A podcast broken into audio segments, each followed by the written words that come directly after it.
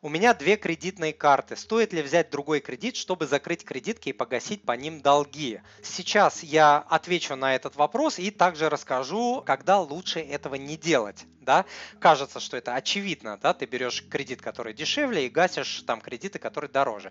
Но есть там а, а, один подводный камень, расскажу. Всем привет, меня зовут Тимур Мазаев, я автор проекта moneypapa.ru, в рамках которого я делюсь своим опытом, как управлять деньгами, как инвестировать и как расти и развиваться как человек. Что касается меня, у меня было куча кредитных карт всех мастей, золотых, платиновых, бриллиантовых и так далее.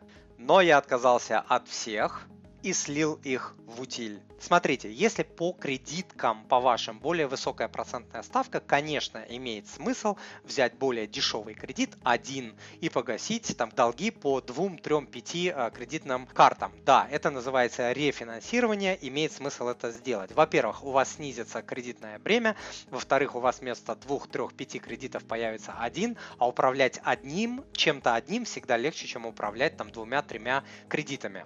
Вот. Кстати, друзья, посмотрите у меня на YouTube канале или на сайте подкаст, который называется «12 причин, почему я закрыл кредитные карты и ушел в наличные». А также обязательно скачайте бесплатный пошаговый PDF-план, как быстро погасить долги по кредитным картам. Второй такой интересный момент, то что у вас в кредитной истории у вас появится отметка о двух выплаченных, э, погашенных кредитах. Это тоже хорошо. Теперь про то, что я обещал. Когда не стоит делать такие вещи, когда вы возьмете новый кредит на большую сумму, типа, чтобы погасить два или три других, там, более дорогих и маленьких, но при этом скажете, еще заодно куплю себе там какой-нибудь айфончик. Вот это верх глупости, это великая глупость. Это тот случай, когда делать этого не нужно.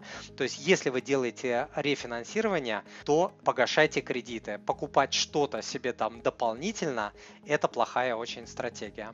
Дорогой друг, если то, что вы сейчас услышали, было для вас полезным, то, пожалуйста, подпишитесь на мой канал и оставьте отзыв на iTunes или в Google подкастах. Или просто пришлите мне электронное письмо с вашим отзывом на почту спасибо собачка moneypapa.ru. Я читаю все отзывы лично и отвечаю на них лично.